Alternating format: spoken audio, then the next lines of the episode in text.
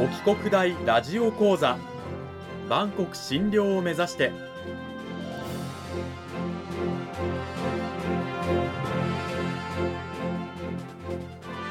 番組タイトルにある万国診療とは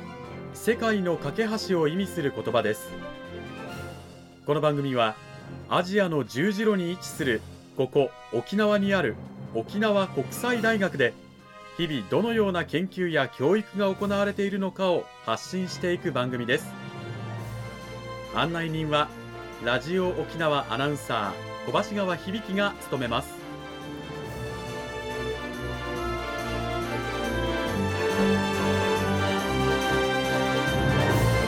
この番組は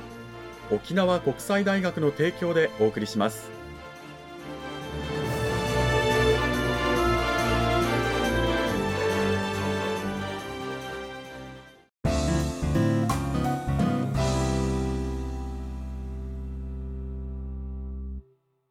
沖国大ラジオ講座今週からは2週にわたって沖縄国際大学総合文化学部人間福祉学科の東原和彦先生を迎えてお送りします。東原先生今週からよろしくお願いします。はいよろしくお願いします。さあ内容に入っていく前にまずは東原先生2019年以来の2度目のご出演ですけれども自己紹介をお願いいたしますはい、えっとですね、私はあの東原和彦と言いまして、沖縄国際大学の総合文化学部人間福祉学科で教員をしております。はい、で専門分野は社会学、特にあの都市社会学などをやってますけども、詳しく言うとあの差別の問題なども研究しています。さて、そんな東原先生を迎えてお送りする講義タイトルはメディア社会を乗りこなす。ねえ。今 SNS なんかもねツールとして皆さん普段使いしてる方多いかと思いますけれども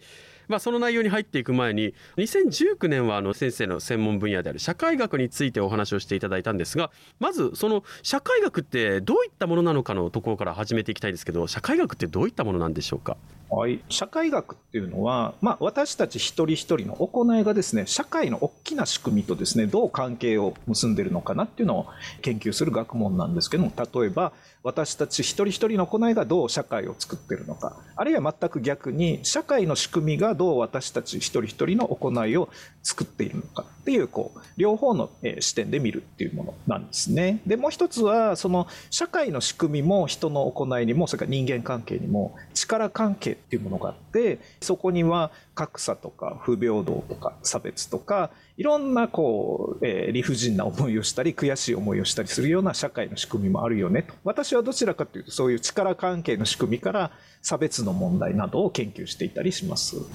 その社会学で、まあ、先生は差別の問題などを、ね、研究されているとおっしゃいましたけれどもそこにもちょっとつながってくるのかなっていうことで今メディア社会と言われてますけれどもまあメディアねこの私たちが今放送しているラジオもメディアの一つですが新聞とかね雑誌テレビネット SNS とかいろいろありますよね。そうですね、もう本当に今のスマートフォンはもう誰でも持ってる状態ですので、誰でも情報を受信できるし、それから誰でも情報を発信できる、すごく便利な時代になったなと思います。もうこれがなくては生活も成り立たないぐらいの便利なものになってきたなという時代ですよね。ただ同時に、またその時代に合わせたいろんな問題とか課題もね、たくさん出てきますよね。そうですね。古くから言えば、マスメディアが、えー、もたらしているような報道と人権の問題もありましたし、それから今 SNS で問題になっているのが誹謗中傷、それからヘイトスピーチなどもあるし、それからもっと、えー、身近なところで言うと、私もあの車の運転してるわけなんですけども、やはりあの、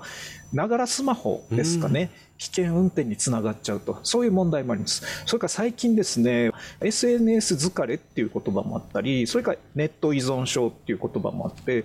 実際にはですね、多くはないんですけども、そういうスマートフォンとか SNS の使いすぎでですね、心療内科、クリニックに通っちゃうような若者も今増えてるっていうふうに聞いています。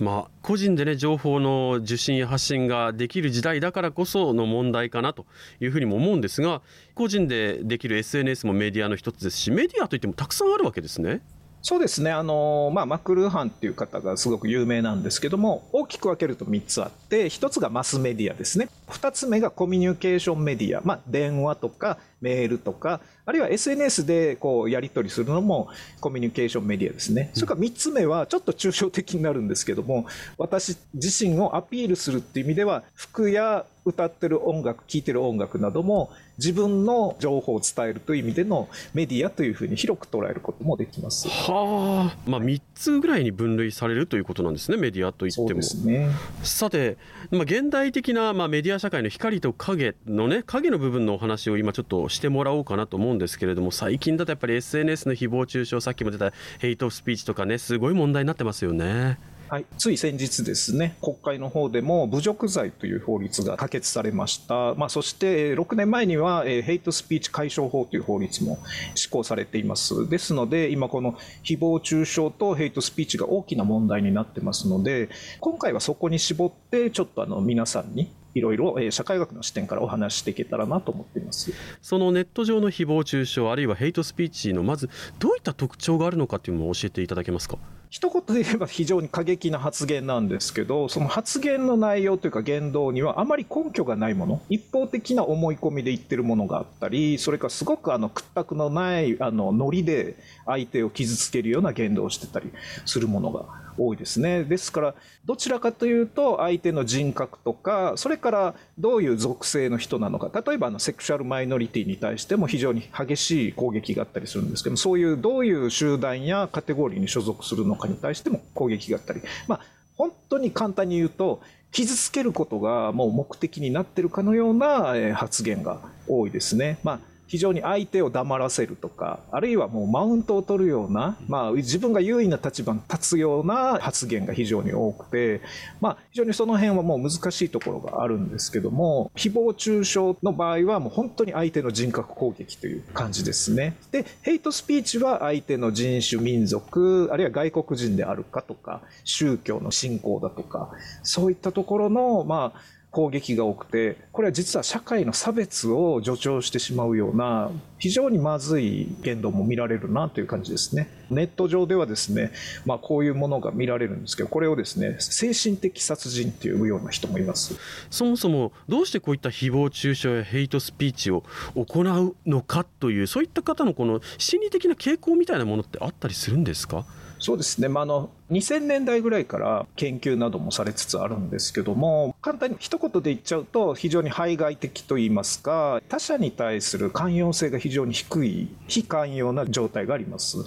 それから2つ目を挙げるとすると自分自身の尺度物差しにおける正しさとか正義を相手に一方的に押し付けたり主張したりするっていう特徴もありますね。でそれからちょっとこれはまあすごく大きな問題だなと思われるのはテレビとか新聞とか、え雑誌などによく出てきたりする著名人あるいはあの公的な立場に立つような人が非常に激しい言動をしたり排外的な言動をするとそれをそのまんま引用してネット上で発言してる人も目立ったりしますね。そういった発言、まあ、投稿したりする人っていうのはあこの人はまあそういう人なんだなみたいな感じになっちゃうので結局はその人自身がどういう人なのかっていうのを表してしまってるかなっていう気もするんですけれども。はいそうですね。あのその人はもう根拠なく言ってますのでその攻撃対象者をちゃんと捉えられてるかっていうと実はそうじゃなくて実際にはこの発言者が今どういう状態でどういう世界を生きてるのかっていうことをただ自分で